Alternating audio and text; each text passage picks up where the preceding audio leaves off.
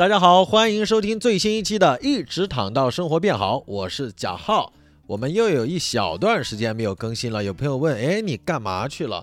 我今天回答一下啊，我在用实际行动来验证“一直躺到生活变好”，我就出去旅游去了。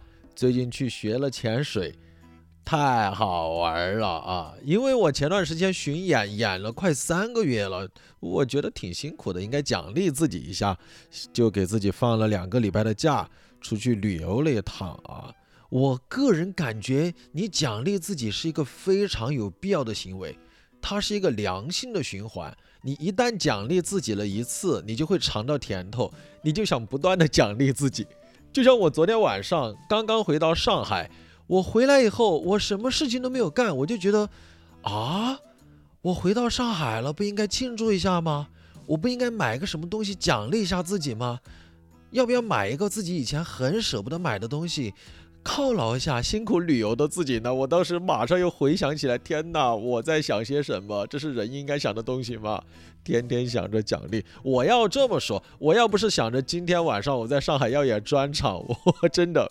我真的没有那么想回来啊，不过说实在的，旅游真的是能够让人心情变好哎，我反正觉得好放松啊，放松到我专场的词我都想不起来了，所以我一会儿需要顺一下啊。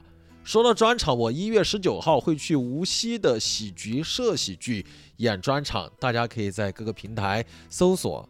然后呢，这一期节目我是邀请了大熊，是我们一个脱口秀演员。然后还邀请了一位北京师范大学心理学专业的本科以及研究生，现在也在从事相关的工作。一位朋友叫做木棉，我们一起来聊了一聊当代年轻人所面对的焦虑啊，包括怎么进行自我的心理调节啊。我现在是觉得谜底就在谜面上，我这个怎么调节？我我我出去旅游啊，我大家出去玩儿好吧？不要让自己那么辛苦，多出去玩一玩，多放松放松，多看看我们演出，好吧？但是该说不说，这期内容我听了两三遍，我感觉木棉还是输出了非常多的干货的。我跟大熊各自感觉是受益匪浅啊。同时，如果大家喜欢我上一期的番外篇，就是陪伴您入眠的那个一个人自说自话，但是我我是在给大家营造那个对话感的，所以我才会说对。对，因为我在要跟你对话嘛，我在营造那个对话感。如果大家喜欢，觉得可能有助于入眠的话，可以在评论区告诉我哟。对我的正向反馈也对我很有帮助。如果喜欢的话，我会最近再更一期，聊一聊我最近出去旅游见到的一些有意思、让我印象深刻的事情。好，那我们就先说到这里，一起收听这一期的最新播客，开启今天的播客之旅。今天我们非常开心的邀请到了两位嘉宾，首先欢迎两位嘉宾先做一下自我介绍，来。Hello，大家好，我是大熊啊，那我也是一个脱口秀演员。嗯，最近大熊有一个巡演的动作，可以先说一下，好吧？啊，好的，说完了。说完了，你说完了。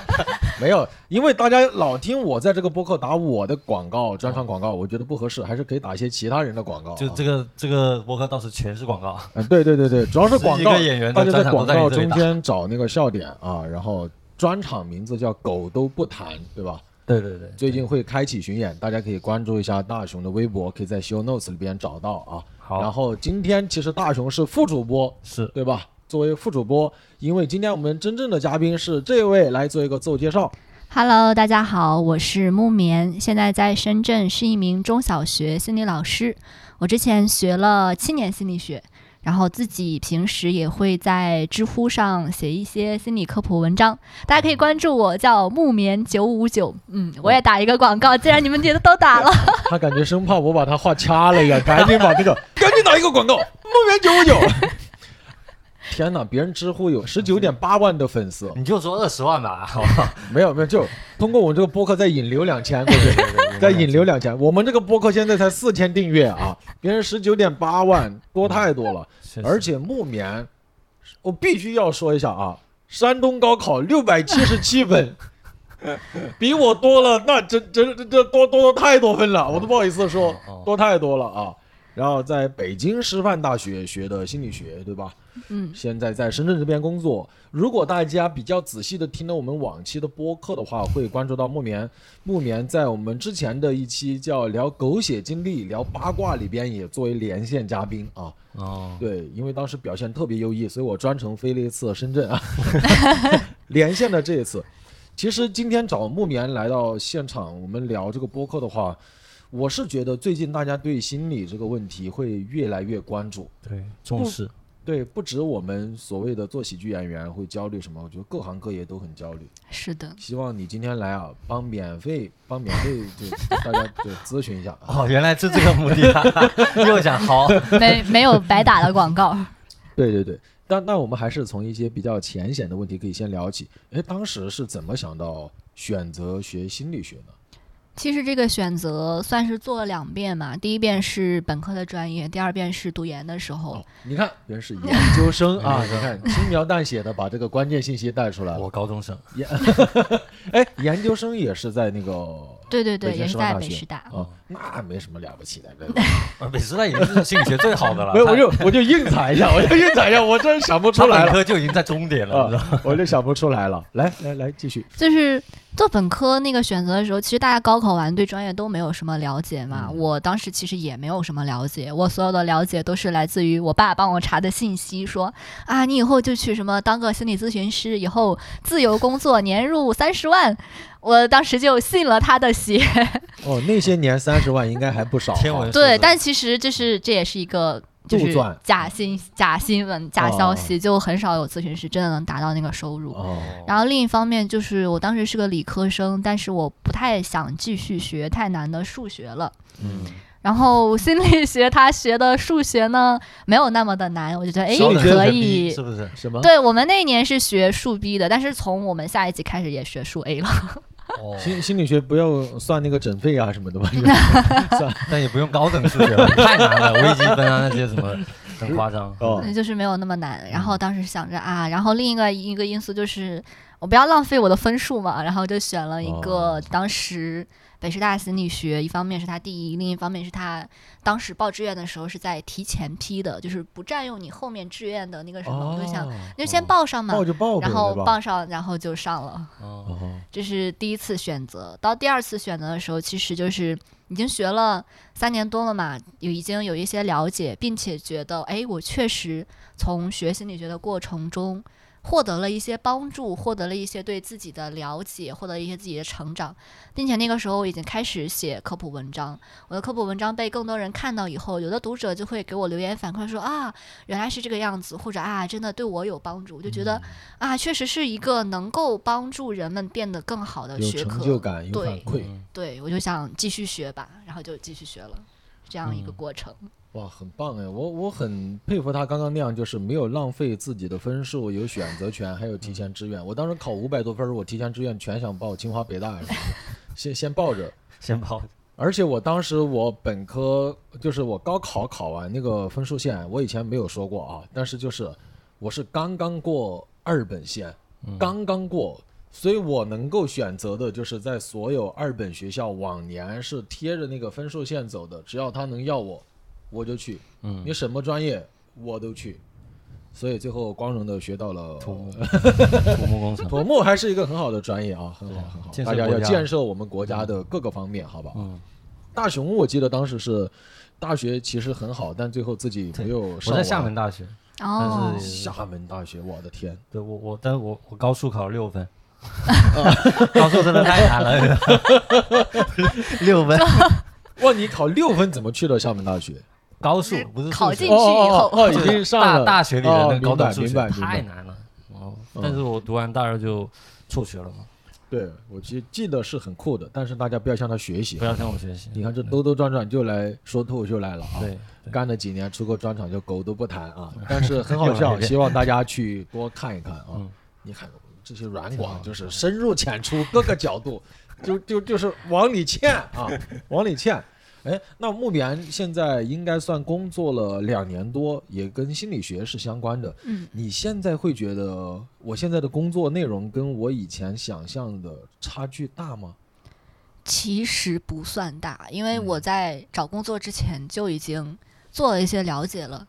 呃，我其实找工作的时候，最开始没有想当老师的，我最嗯开始是奔着像互联网、像媒体去的，因为我之前确实有过一些写文章、做自己号的经验嘛。嗯但是那个时候我是暑假在头部的互联网大厂实习，嗯，感受了一下，然后我就发现，哎，不太对，因为心理学它其实是一个不那么直接赚钱的专业。然后嗯这些大厂里面和这些相关的部门儿，我当时去的一个部门儿是他们做自己的社科研究。嗯然后我当时觉得啊，非常有意思，能够既做研究，又能部分服务于可能服务于产品吧，但是也没有那么直接的产生效益。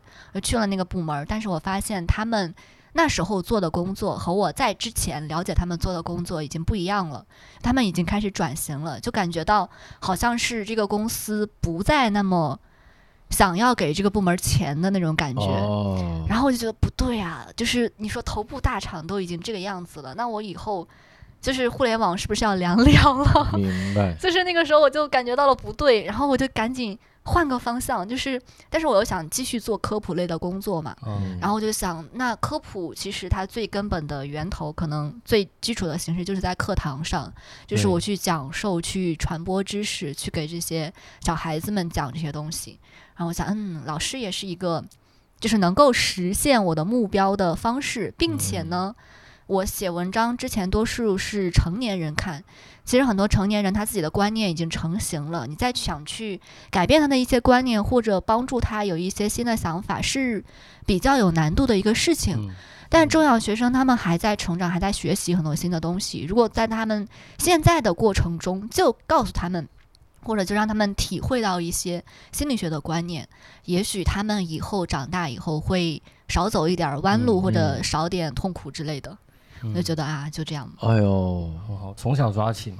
嗯，我就感感慨，我小时候要是有这样的心理老师给我多辅导一些心理的话，我现在心里应该我也不知道会成什么样。我有，但确实不会那么焦虑了，是吧？啊，对对对，嗯，说不好，有可能就去觉得这个老师很好，我长大也当个心理老师。啊，对，也有可能。对，然后就开始忧虑的更多啊。嗯我当时的感觉是很希望小时候如果有一些这样正向的引导的话，你会发现，原来我从小到大经历的很多问题，也有人在一起经历，我没有必要这么的忧愁、忧虑或者干啥啊。是的，对，心理医生，大家可能会好奇，如果你自己会有一些心理问题的时候，会自己给自己医者自医，还是？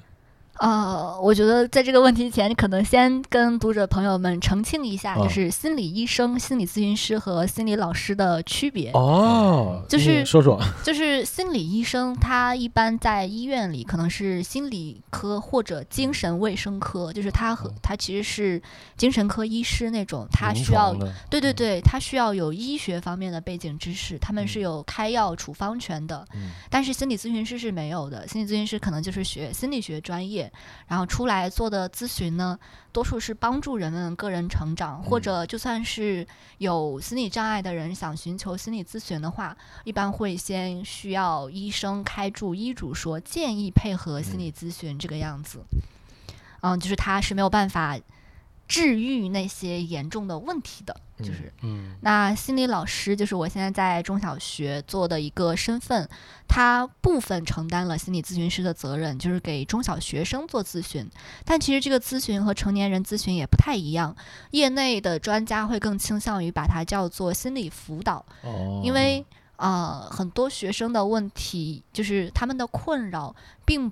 不一定像成年人的心理困扰一样，他们的很多可能需要一方一些的教育来完成，就它不完全等同于心理咨询，嗯这是哦咨询方面的。另一方面就是心理老师也是需要上课的，我们是给哦孩子们上心理课，所以就是这是这是三个不同的职业。每周一堂课吗？还是现在根据课标是每个班儿是每两周一节课，然后我们哦就会教非常多的班儿。哦，其实课不少，对吧？感觉就是心理医生、心理咨询、心理老师，有点那个至少他是按照工作的专业属性的深度算嘛，这样可以来分的，对吧？可以这么说。其实朋友之间互相倾诉一下、咨询一下也是 OK 的。是的，是的，我觉得朋友就是这种非常深度的人际关系能嗯带给你的治愈效果，可能啊、比你新找一个咨询师聊第一次的效果更好。哦，嗯因为心理咨询的过程，它其实也是要跟咨询师建立关系，然后在这段安全、有治愈性的关系中获得自我成长。嗯就是关系给人的治愈力量是非常的强的。如果你的朋友和你聊天儿，在你跟他讲这些的过程中，你已经觉得哎不错了，那就说明这是一个效果非常好的。哦，但感觉男生之间比较难，确实，嗯男生就女生可能会更在乎你的心理上的需求，就嗯男生很多时候就会嘲笑或者打哈哈。男生最好的话就是都在酒里了，就是 对，这是最好的话了。那如果有那种朋友呢，就是他有点神神叨叨，他他企图通过用什么星座呀、塔罗呀、看八字啊，帮你分析这个，对吧？身边都有这样的朋友很。多，作为咱们学心理学的朋友，怎么来看待这样的朋友呢？我觉得玩一玩无可厚非嘛，哦就是比如说有的时候就是你闺蜜劝分就是没有效果，那就是说啊，她挡你财运，嗯哎呦，挡我财运，这还了得啊！对啊，就克是你全家。这种能起到效果，也真的对他有帮助的话，嗯也玩一玩没有关系嘛。就其实我身边有同学也会玩，就是塔罗这种东西，但大家哦其实、学心理的，但是他也玩儿。对，但是大家就是玩儿嘛，就并嗯不是说啊，我真的相信你，就是觉得你多么多么的，就是以他为准了，就是、就是一个哦娱乐的态度。大雄信吗？我不太信，什么都不信。呃，几乎是不信的。可能也是因为男生，然后加上理，从我一直都是理科生嘛，嗯所以这种信的不是很好。但是我也算过塔罗，嗯，我就我也就是算过塔罗，你感觉准不准？不准啊！我去年 我去年年底就是算了一个塔罗，在海南就路边那种塔罗，我就算我就算，我说我就问他，我说我跟我前任复合的概率有多大？哎呀，让让那个老师问哪个前任 我就说上一个啊啊山东的也是，啊啊啊啊！然后我就问他，他说概率超大，概率超大，他一直等一直等着你呢，嗯，就是这个一直给我积极的信号吧，可能明白也。有点心理因素那种感觉，他他在鼓励我，嗯，但最后就失败了，反正哎，但是会不会很多这种咨询，他可能我猜想啊，别人可能就已经感觉得到你言辞之间对这个感情的期许，所以他可能往正正面的给你去引导。对他能感觉到你是想复合。其实一开始我是问，那我跟他有可能在一起吗？就好好像假装我不想复合，但但他其实已经读准了我心里不。想复合，你不会去问。对呀，对，谁会不想复合分手还专门花钱问女儿怎么我们还能不能复合我？已经被看穿了。对对对，我觉得不管是算命啊，还是路边看手相啊，别人很厉害的一点，当然他肯定有他专业的地方啊，嗯但他很厉害的一点，他很能够就是看穿你。毒人，对对，还是那木。木棉，你对刚刚这几项，就是这些你信吗？星座、算命、塔罗什么？我也不信，就是玩儿嘛。哦 但是就是有的时候我可能会把它当做上课的工具，哦呦，比如说那个学生是比较感兴趣，是吗？学生感兴趣，但是我们也不是就是给他算命了，就是说像是什么投射类的那种卡牌，比如说欧卡，可能比塔罗知名度小一些，嗯但也有点哦那种。有点那种意思，就是呈现这张卡牌之后呢，我会问学生他们看到什么、想到什么、有什么样的心情等等。其实这算是一个让他们去表达自己的一个工具，就包括嗯，你去算命、去问塔罗，其实你也会需要先跟他们讲一些你自己的事情，嗯讲一些在讲你这个过程中，他们就可能会听出啊，你对于这个事情是什么样的态度，有什么样的心情，这是一个了解你的方法。嗯我们用这个工具，也就是了解学生的一个方法。那我个人会觉得，现在有很多朋友，确实我身边啊，大部分朋友表达出来的是焦虑。呃，当然可能也跟我们这个行业有关啊，最近就焦虑。但是我了解到，可能很多行业都焦虑。像这样的这么大面积的朋友的焦虑，从心理学来讲，会不会有一些比较整体的诱因呢？或者就有一些什么形成的原因？你们有分析过吗？我会觉得，就是心理老师也会焦虑，就是大家都嗯会焦虑嘛。嗯那，嗯、焦虑你其实是在想因为不可控，你会觉得啊，我想去多争取一点，但是我不知道未来会怎么样子，我这个嗯东西是不确定的。嗯其实焦虑这个情绪就是在本来他是想提醒你，你可以多做一点儿准备，来让未来的结果变得更好。嗯只不过有的时候未来实在是不可控的因素太多了，就是像你之前聊鸡汤那一期，就是嗯除了、除了努力以外，很多很多因素都在影响着一件事情的走向。嗯所以有的时候这个焦虑并不能起到它原有的提醒结果，就是嗯反而会阻碍你的行动。明白，就是大家在当下的环境里边，他要忧愁的因素太多了，他确实就是顾不过来了，不管是生活呀、工作呀、收入啊，还是亲密关系呀，就是现在可能越来越多的在困扰着大家。嗯，哎，那早些年你说咱们父母他们会有这么多的焦虑吗？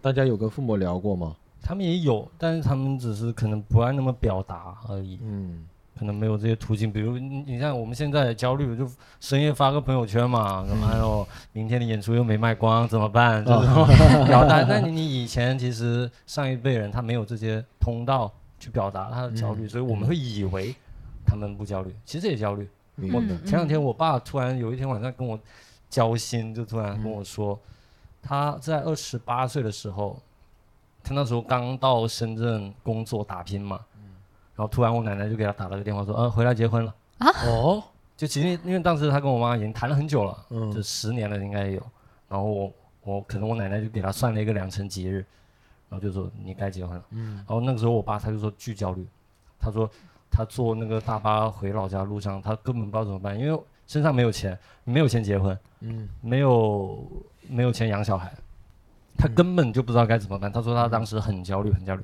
但是他也只能往前走。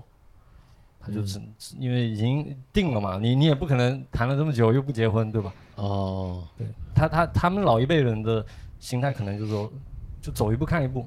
对，嗯，他们把人生的很多节点当做一个固定的流程去走。对对对就我这个年龄了，我确实应该结婚了，应该生小孩了，嗯应该干啥了？对，他们把自己推上去了。对，对，但是现在大家就没有那么明确的流程了，就大家的人生越来越多样了。我也觉得大雄讲到这个是一方面的因素，就是他们没有那么多的表达，但是另一方面就是研究的结果显示，哎确实现嗯在的年轻人会比以前年轻人更焦虑。嗯就是心理学上有这样一种方法，叫做横断历史源分析，差不多就是把现在调查的年轻人的数据和以前那个时候调查的那个时候的年轻人的数据做一个对比，因为用的是同一个工具，所以它还是对比的结果比较可信的。就是到九十年代到二零零几还是一几，差不多这样一个跨度，嗯就整体的趋势就是年轻人就是越来越焦虑了。嗯，就是这个研究给的结果，就是说社会更多样了。以前大学生出来，像什么分配工作，对他就是像刚才讲的那样，有一个看似固定的日程和流程。嗯对你不用特别去想啊，我以后要干什么，我以后是不是要去讲脱口秀？嗯但是现在的年轻人就没有那么多可以依照的模板，有的时候哪怕他想依照模板，他也融不进那个模板，嗯就是模板太多了。啊，也是确实，对，对，因为我昨天也还看到一个小红书的热帖，大概意思就是说，没想到以前父辈上班是这么爽。大概很多人就分享嘛，有人就说他妈经常就问他说：“你怎么五点半每天五点半下班，你要九点多才回来？你就嗯早点走啊！”嗯，然后因为他妈妈上班的时候就是可以四点多就走的，对，说你起不来你就晚点去呀、然后就是 就是，甚至他们那个时候还可以在厂里就是说什么洗澡啊、啊，下棋呀、午睡呀，就是哇，现在听着就也太棒了。当然这是。只也只是一部分啊，嗯。可能就是在厂里啊什么这种上班的会更好一些。还有就是我上次回老家，我跟我爸聊，我说你们当年买房是怎么怎么那个弄的？因为嗯首先我们镇上房价很便宜，那个时候可能一千来块钱，然后他们是老师嘛，可能是政府还是什么学校，就还要帮忙出一半。补贴。哦，对，补贴一半，我听的，我的天呐！是啊，现在谁给我们补，嗯对吧？真的是这样。就是我妈也是老师，那个嗯时候买的就是家属院的房子，是吧？好像整套下来也就几万块钱。哎那现在几万块钱在深圳买不了一平啊。对呀、对对呀、对你能干啥？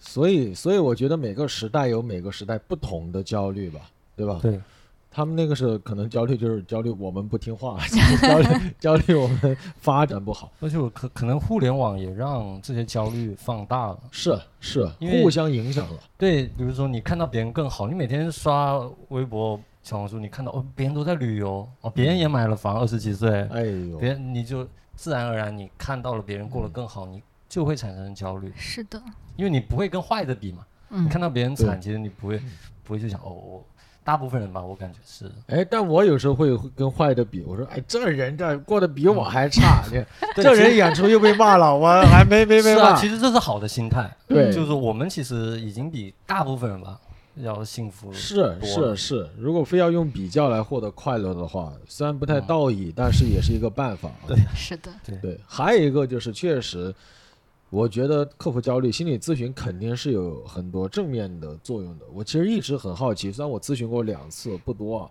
我一直很好奇，就是如果一个说患者可以吗？还是咨询的话说来访者吧。来访者？哦对，因为患者感觉有点重了。对，对，呃，一个客户啊，啊 也可以，也可以。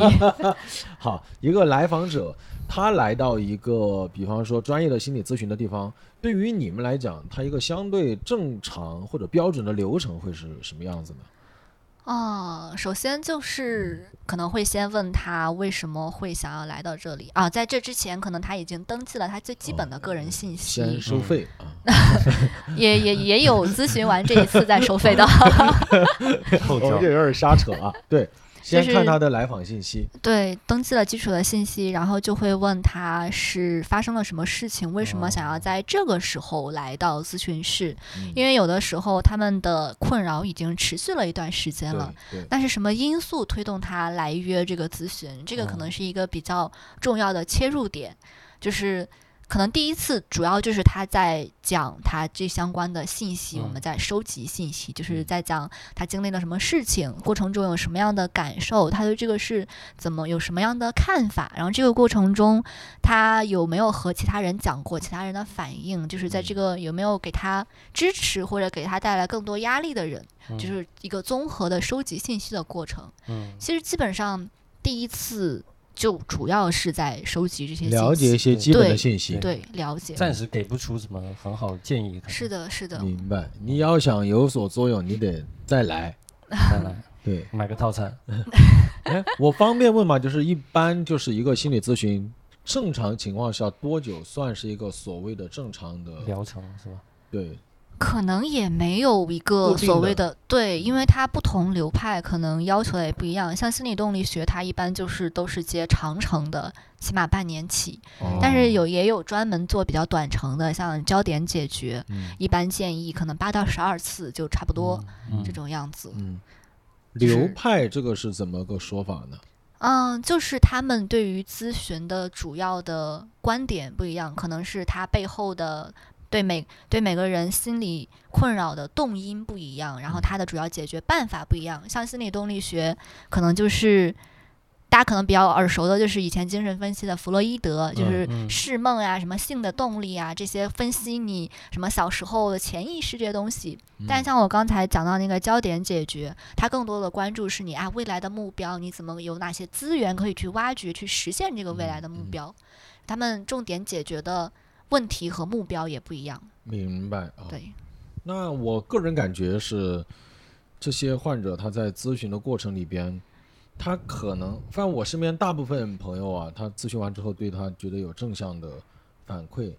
那这个工作原理应该是啥呢？就是心理咨询承担的是一个树洞吗？还是开导吗？还是倾听者吗？它主要一个什么原理？它是一个助人自助的过程，可以说就是嗯我帮助你自己更有力量去解决自己的问题。哦，给你一个信念，呃坚定你的一些方向，帮你分析。呃，这么说好像有点就是有点鸡汤，但是就哦是嗯。因为在这个过程中，并不是说我教你坚定，而是我在你分享、探索过往经历、现在的想法等等的过程中，你会自己去发现，哦，原来我自己是有力量的，是有资源的，嗯。我的真实的想法和感受是什么样子的。那嗯。我梳理这些梳梳理清楚，我就更能能够更好的去解决这个问题，嗯，就是帮你赋能，差不多是这个意思。明白。哦，或者说，我感觉心理医生他会从一些更敏锐、更恰当的角度去切入你这个问题。嗯，也有可能。对，有点像你普通人感受不到的视角。我印象很深刻，当时我们做一档节目，要拍很多夫妻。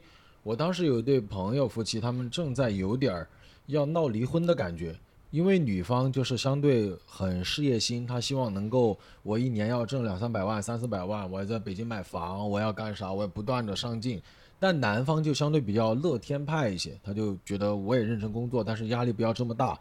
那个时候两个人价值观就有一点隔阂，就可能要离婚的感觉。然后当时咨询那个心理咨询师的时候，就是北京很算很有名气的吧，他因为老上北京卫视啊什么的，然后就给他们做了一个很简单的实验，嗯嗯，分开彼此聊完之后，最后我还记得的是他问了那个女孩子一个问题，就是说我知道你很在意钱，但是如果真的。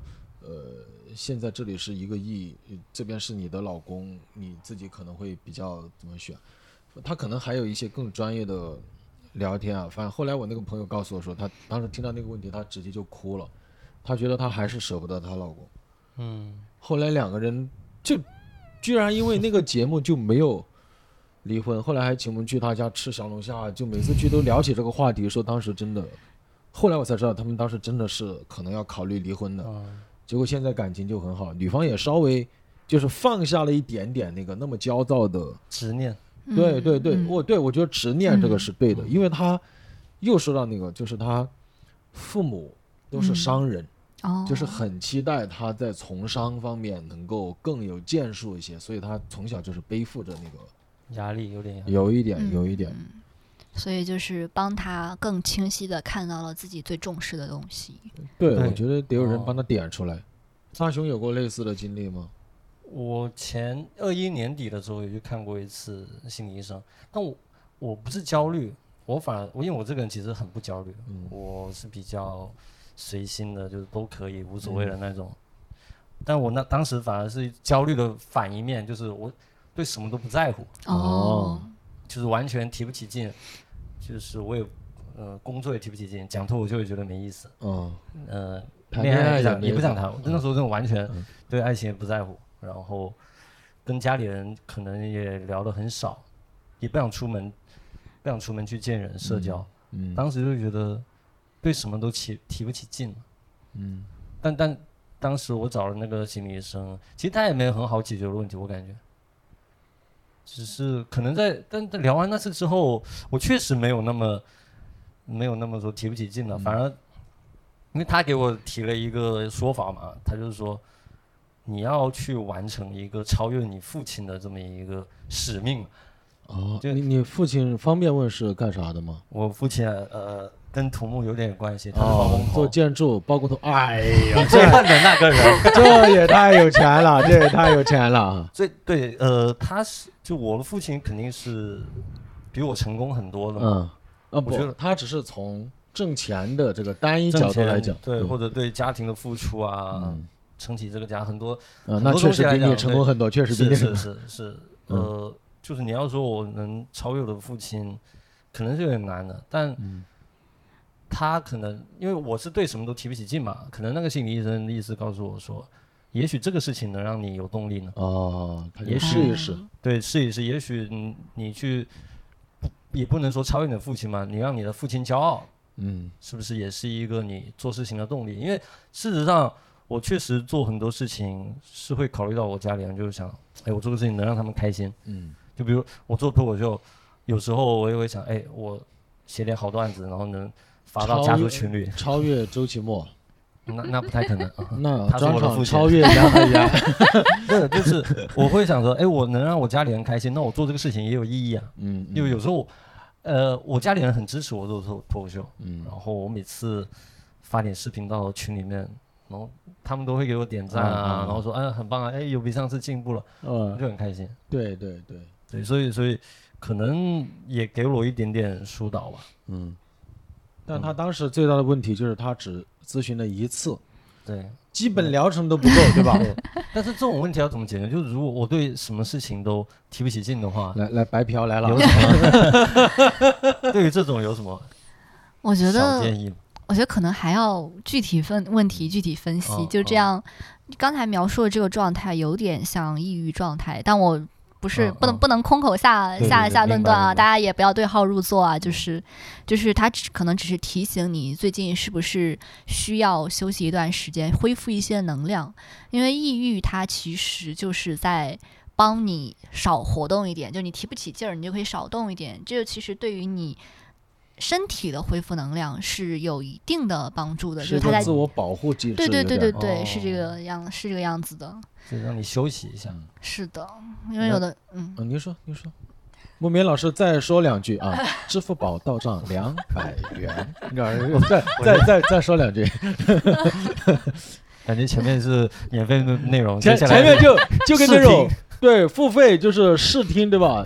先看六分钟，然后后面噔就就给你断了啊。您说，因为我觉得如果去了一次就停了，然后后面哎居然有好转的话，说不定是你自己生活哪一个方面有了变化，或者你自己经过这一次确实自己的想法有了变化，就并不是说你一定得够多少次才能够嗯见到效果。虽然嗯大家建议肯定是越多次数，然后关系越深入，问题越深入，你越能够就所谓的更根本的去就是实现你的目标嘛。但是有的时候每个人的动力就是不一样的，可能这个时候你不愿意去了，可能就是说啊，这个状态我现在还是可以适应的，我的情况、我的状态在这个程度是舒服的。嗯。那如果你觉得可以，那也没有什么问题。嗯，我我自己后来领悟出可能有两个解决方案，就是对于这种提不起劲的状态，第一个就是你要感觉你是被需要的，嗯嗯。比如，比如每次演出完，可能有的观众他会给你发私信，我说啊很开心啊，最近可能本来压力比较大，或者嗯工作比较忙，但看你的脱口秀很开心，哎，你就感觉哦，那我做这个事情，我感觉我是被需要的，对，那我就会有有动力去做这个这个事情，包括家里人呐、也是，然后我的朋友也比较喜欢来看，嗯。那我会感觉 OK，他们是需要我的。第二个是，然后第二个方案是一个朋友教我的，他说你得消费，哦。哦，消费很好。买，东西啊，因为我其实很不爱买东西，嗯。双十一从来没参与过的那种。嗯。但他跟我说你得买东西，你你就先花点钱，你花点钱你会想 哦我要赚钱，我要把它补回来。你要不想买，也可以花点钱给朋友买啊，对，给哦，嗯。明白明白，这样也是可以的，送朋友一些东西。给你买个热搜，啥啥玩意儿？买个热搜给你。可以呀、可以呀、哎呦，我从来没上过热搜。哦，我挨着别人上过，但跟我没啥关系。对，盘一盘。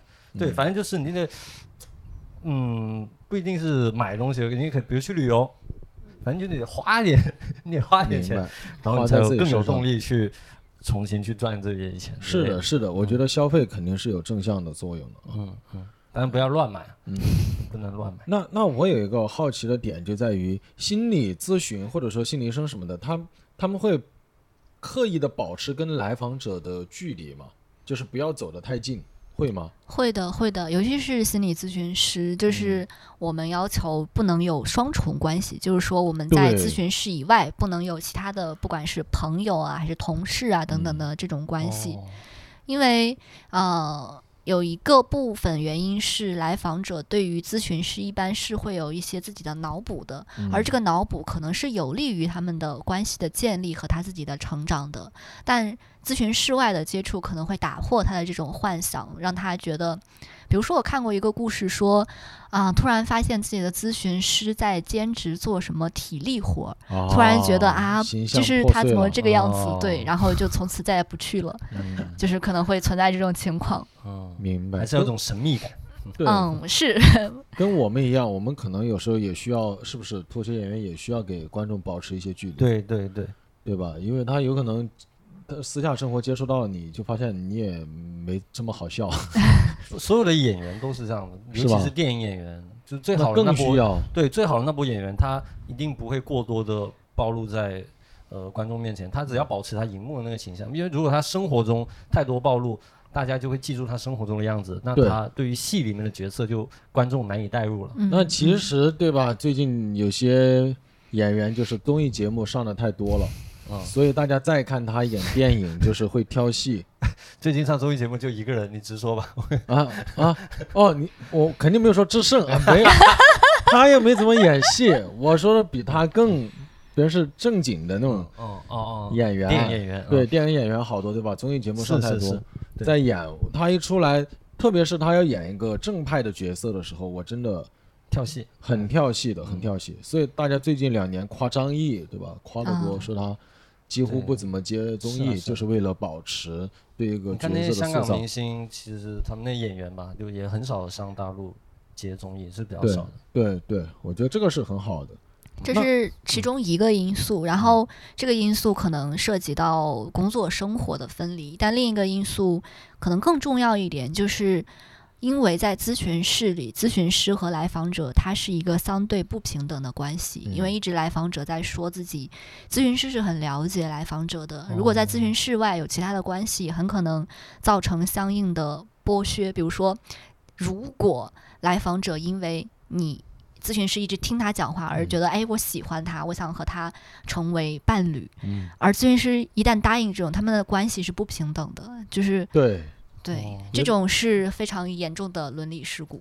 有点像早期，比方说大学老师跟对，对对对对吧？对，我觉得这个也是不平等的，那你说观众跟演员 其实也有点不平等。对是是是，不，你就说仔细一点，其他演员我们不敢妄断，就是观众跟脱口秀演员，对吧？嗯对，我觉得也是不太平等的，因为一个人在舞台上是天然有一些光环和滤镜的，天然有的，一旦到生活里边，真的会破碎很多。嗯我收到过真的太多太多次，不没见过我演出的朋友，就是新朋友，听说我是脱口秀演员，他们第一感觉都是你不像。嗯说你这么闷，或者说你你你这也不像啊。他们心目中的脱口秀演员就是在台上跳来跳去，或者就是会能量更足。当然我们在台上是不是？哎哎哎哎哎，我们不拉踩任何一个艺术形式啊。二人转也是挺好。我非常想看的，非常想学习的啊。你看现在我们这个这个求生欲啊，就是那个，我个人觉得就是你在台上和台下本来确实就是两个人，我们有点精分人格的感觉。嗯嗯，对我有点，哎，这种这样的情况会不会造成一些心理上的问题啊？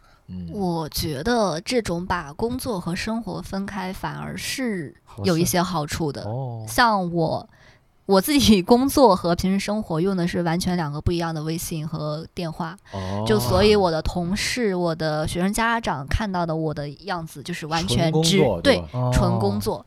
那我。生活中我吃吃喝喝玩玩干嘛吐槽都是他们是看不到的，嗯就是会不会造成一些人格上的分裂呢？嗯我觉得每个人本来就是很多面的呀，就像你小时候你面对老师、面对家长和你自己和朋友，就是哦完全不一样的人状嘛。态对是，你看当时那个《宿醉》里边，嗯那个 Bradley Cooper 他嗯演的那个老师，他其中一个形象就是他放学以后他要去拉斯维加斯玩了，有嗯学生还来问他问题，他赶紧就说 已经下课了，放学了。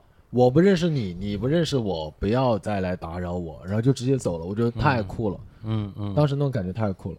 但感觉我们脱口秀演员也有一个小的难点，就是观众他会觉得你台上和台下应该是同一个人，嗯对，很难割裂开。这可能就是我们这个相对的所谓的艺术形式会更难的。比方说，呃，话剧、电影，甚至相声，嗯，大家都能够理解他在台上说的是是演的。笑话，是演的。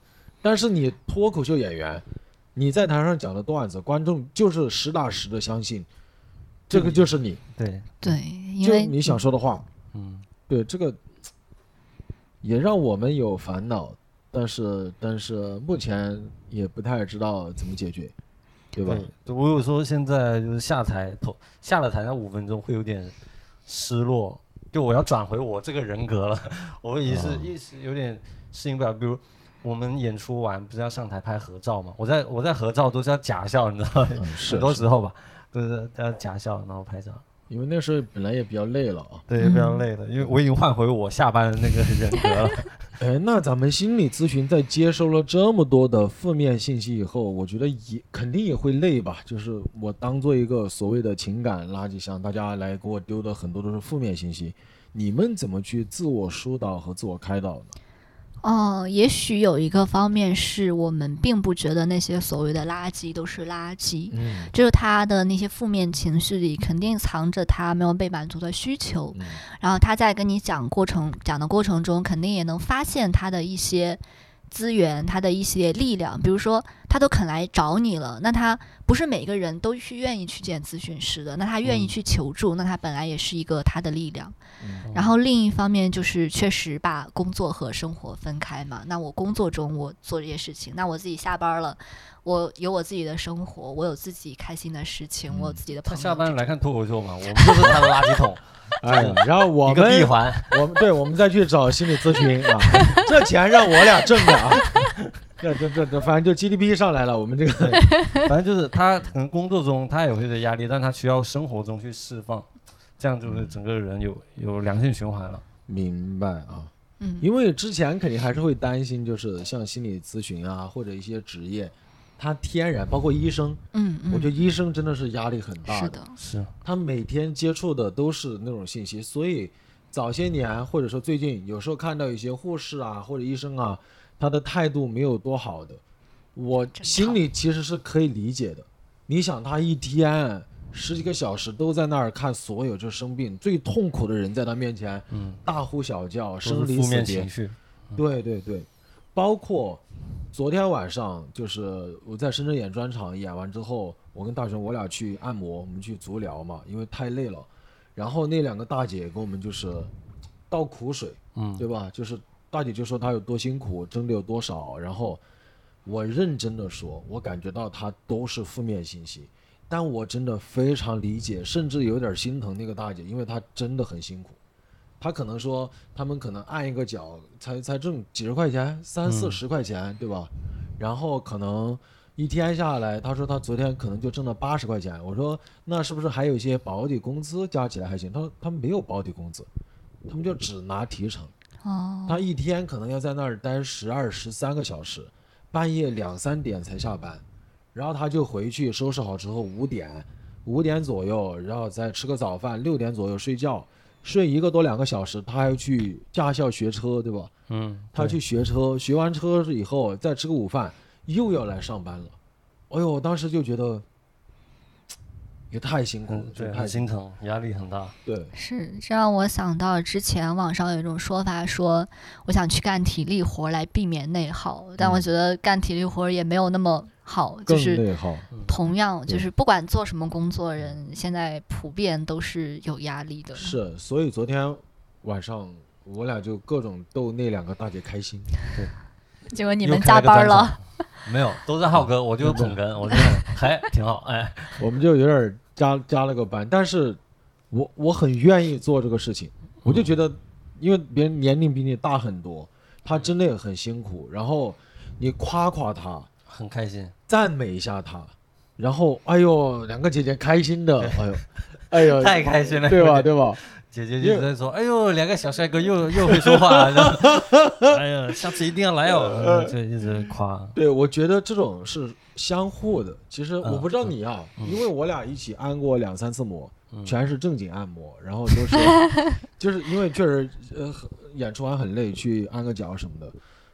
我印象很深，都都是我们把那个按摩大姐夸得很开心，嗯，然后最后大姐也很开心，她也夸我们，她一夸我就是说，哎呦，这个小帅哥身材好高挑，一米八几吧，哎呦，我当时一听，哎呀。夸到点儿上了。然后就说、啊还在上大学吧？对，哎然后说大学说还在上大学吧，然后大学说大二，他说哎呦难怪，就是我停留在大耳朵，学历。对对对，然后又后来又告诉我们说，哎呦两个小帅哥做做做什么工作的，嘴巴这么甜啊，嗯，然后大雄想了半天说我们做自媒体的，是然后大姐说哎呦难怪这个会说话又会说话，性格又好，然后你还写了好评，对我还主动给大姐写好评，因为我知道他们需要这个东西，对我就主动我举手，我说姐姐，你们的工号是多少啊？然后一个二百八十九号，一个二百二十二号啊，然后就分别给他们写了好评。然后最后姐姐还想着夸我们一下，说：“哎，你们两个小帅哥，哎呀，态度又好，人又好。我觉得你们做自媒体不辛苦的时候，去夜总会上班也 他对突然不知道为什么让我们去夜总会上班，对他，你俩去夜总会上班，那些大姐肯定会很喜欢你的。哎，我就觉得这已经是大姐对两个男生最高的赞美了。嗯，我们当时，哎呦，就是感觉我还能干这活，我还能挣这钱，我我说实在的，就是会让我也缓解很多压力。就你发现你跟朋友在一起按摩的时候，也跟两个陌生的大姐在聊天儿，你看到别人开心，要我也缓解压力。呃，说的更功利点，我甚至觉得我其实也有在锻炼我的喜剧技巧。我在怎么出梗啊，怎么有一些可能年龄比你大很多的，你要逗别人开心啊，什么什么什么的。嗯后来那个大姐就说，对大雄说说你你这嗯像学生，他说你这个朋友就说我一看就是混过社会的，嘴甜会说话，嘴甜会说话，所以我觉得可能你平常多去释放一些所谓的善意，可能善意也会反弹给你，对对对，就会让你也更开心。嗯，是这样的。但我明显感觉我最近两年，我个人的戾气重了很多。我不知道在心理学上面有没有什么说法。当然，可能不管是疫情啊、风控啊，或者大家整体生活都不太好，我我就明显感觉最近一年多，我更容易生气，我想发哦火。哦，对你有这种感觉吗？我没有，我很少发火，嗯，但我想发火，你想发火，但没发过火。我因为有时候我觉得我可能太逆来顺受了，会有，嗯嗯，我以前就是啊，现在嗯我偶尔我会怼怼一半回去吧。对对对，我也慢慢在学，我我也开始会，我其实最近也是这样子的，我也觉得我就是越来越会直接的表达愤怒了。其实有的时候，就我们说抑郁，其实是在向内攻击，在攻击自己，觉得我不哦好。但如果这个攻击的矛头指向外面，就是我觉得你们不好，我对外生气，这反而是有利于自己不要抑郁的一个方式。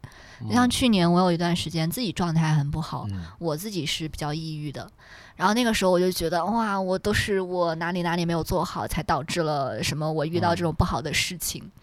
但是现在就是越来越会，嗯、不要埋怨对，不要埋怨自己，要指责他人。就是有的时候就不是你做的不好，就是其他人给你造成了这种不好的结果。那适当的生气也是在维护你的权益。嗯这种，我觉得反而是一种心理健康的表现之一。明白。对，就是鼓励大家情绪该释放的要释放，因为我以前是老是会憋着，我会压着自己，我甚至比方说我跟对象吵完架什么的时候，有有一两次严重的，我真的感觉到像那种电视剧里面的那种心痛，哦，我睡不着，我就憋着。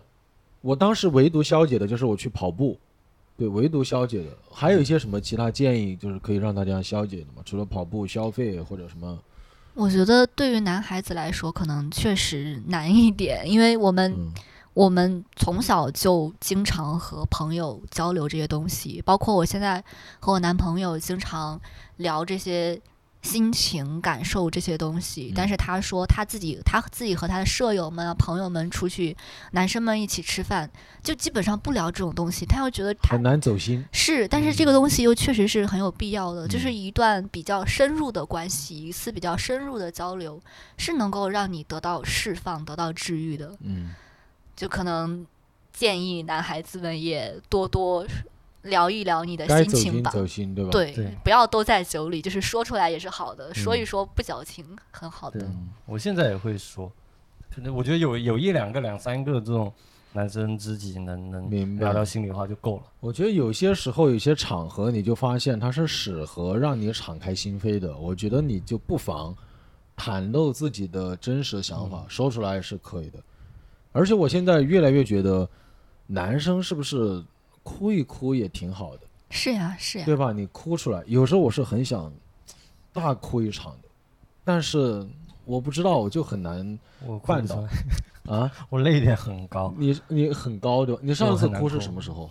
记不得好几年前了，可能哦，一年一年不会哭一次。分手你不会哭没有，那都是小时候了，哦高中好像哭哦，过。哦也是学心理我学我是比较偏感性一些，我看电影，你刚刚说啥？我那个对，就高中哭也是那个前女友哦是学心理学的。哦哦，嗯天哪！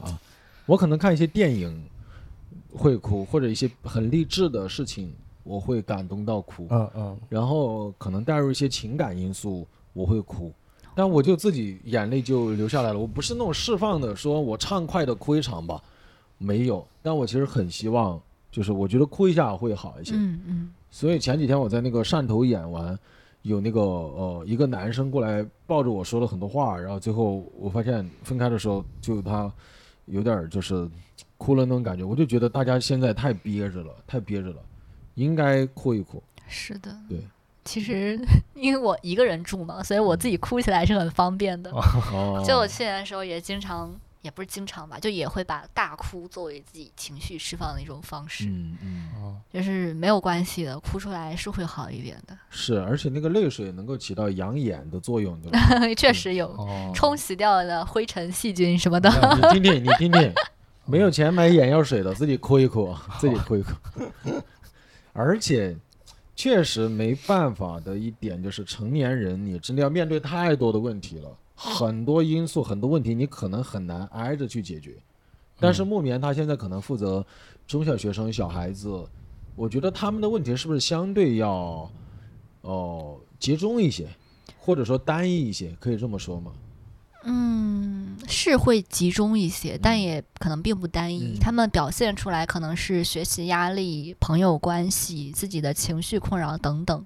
但是集中它体现在很多矛，就是很多根源都在于他在家庭里得不到足够的支持，他没有办法把这些情绪安全的释放出来，嗯甚至有的时候就是家庭造成了他的这些情绪困扰。嗯所以在中小学做咨询，有一部分轻松的原因在于，有些小朋友的困扰确实是一两次或者比较少的几次就可以让他有明显的改善。哦，但是不轻松的一点在于，很多因为他是和家庭分不开关系，但是我们的工作对象又没有办法涉及到他的家庭，嗯那家庭不改变，他最终还是要回到那个环境里，那他的情况又会慢慢的变糟。那你们会约谈他们的父母吗？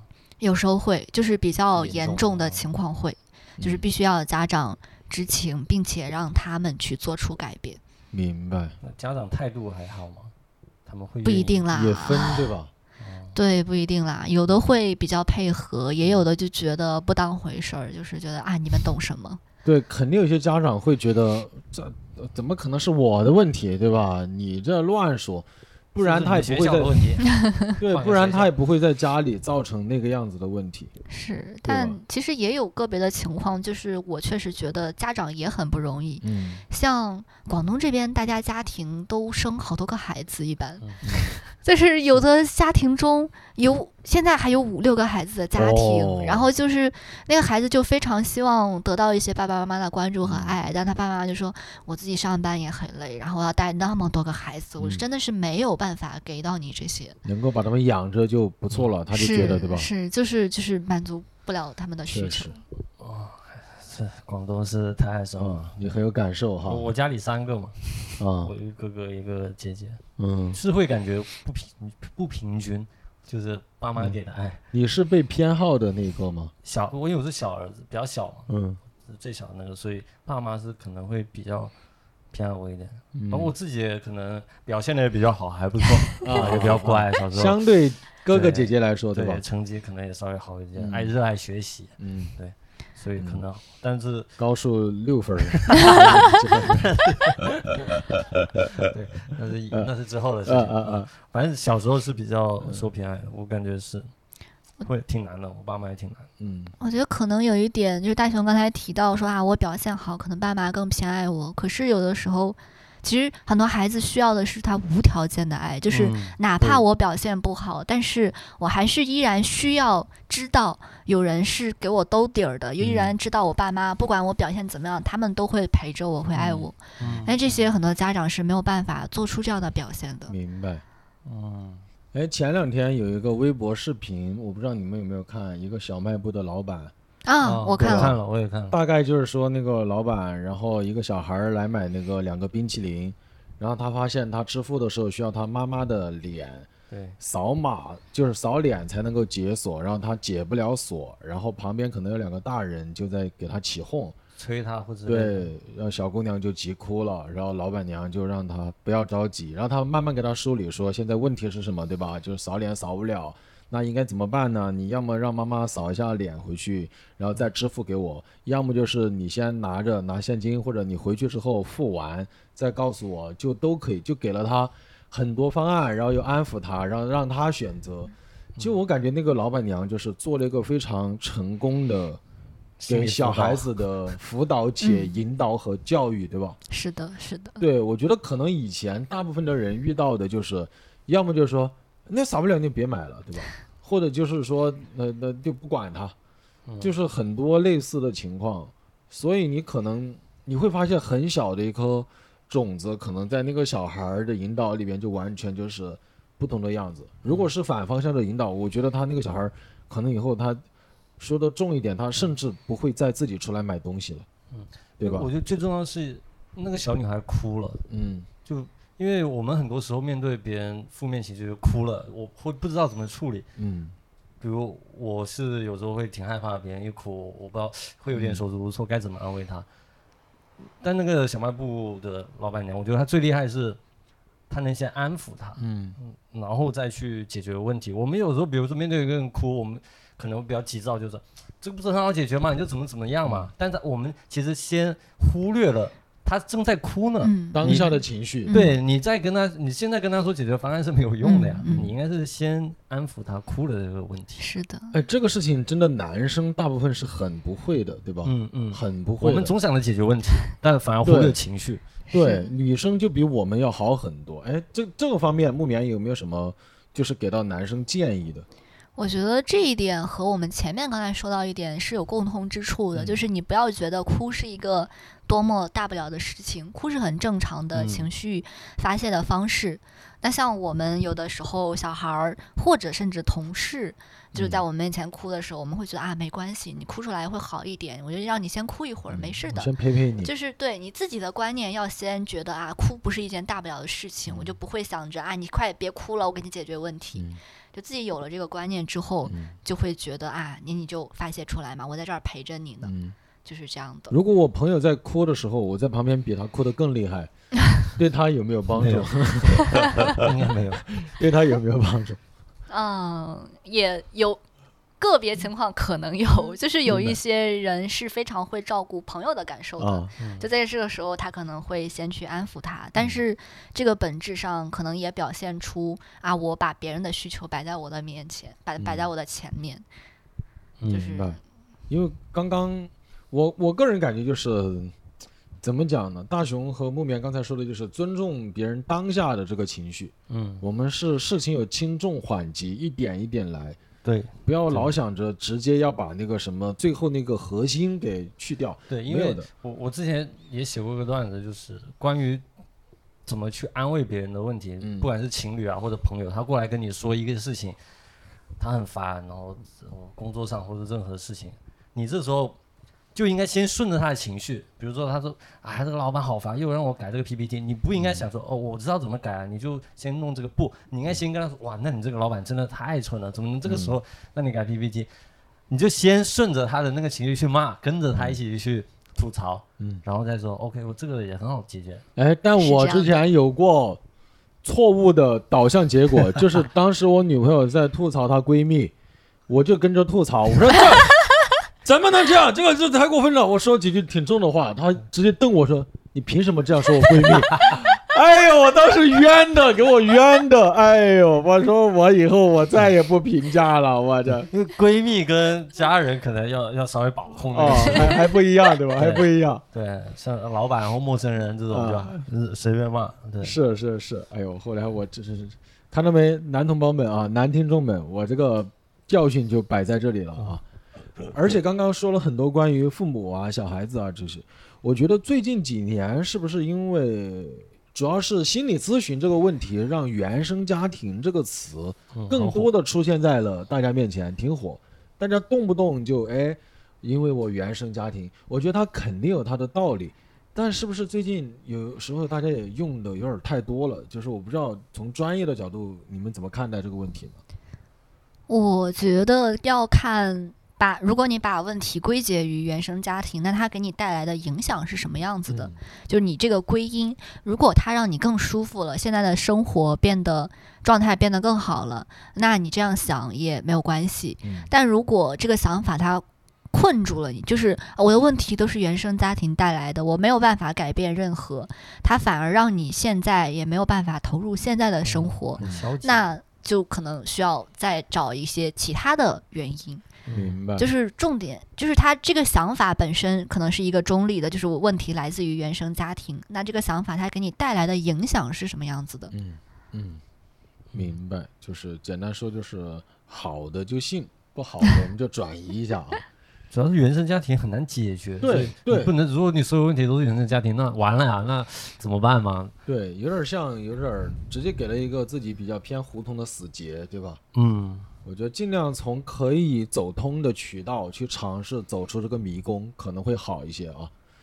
然后，那我最后我这边啊，我还想最后交流一个问题，就是，嗯，我个人觉得心理咨询以后可能会更多的被大家接受，但是呢，确实有一部分从业者给我的感觉是没有那么专业，所以有些来访者咨询完之后会觉得啊，是不是太流程化了？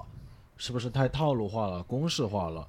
就是作为从业者，木棉会有什么感受呢？或者对自己这个行业有什么期许呢？就是这问题有点大啊，就是我会觉得，一方面，哎，其实我自己没有看到你所说的那种吐槽，说什么流程化、套路化，但确实这个行业因为就是一直规范的。就是没有一个统一的行业规范，或者有了规范，它也没有一个有力的监督系统，嗯所以确实鱼龙混杂吧。就是有的咨询师确实很好，但是也有的咨询师他自己未必学明白了，他就出来赚钱，嗯就可能。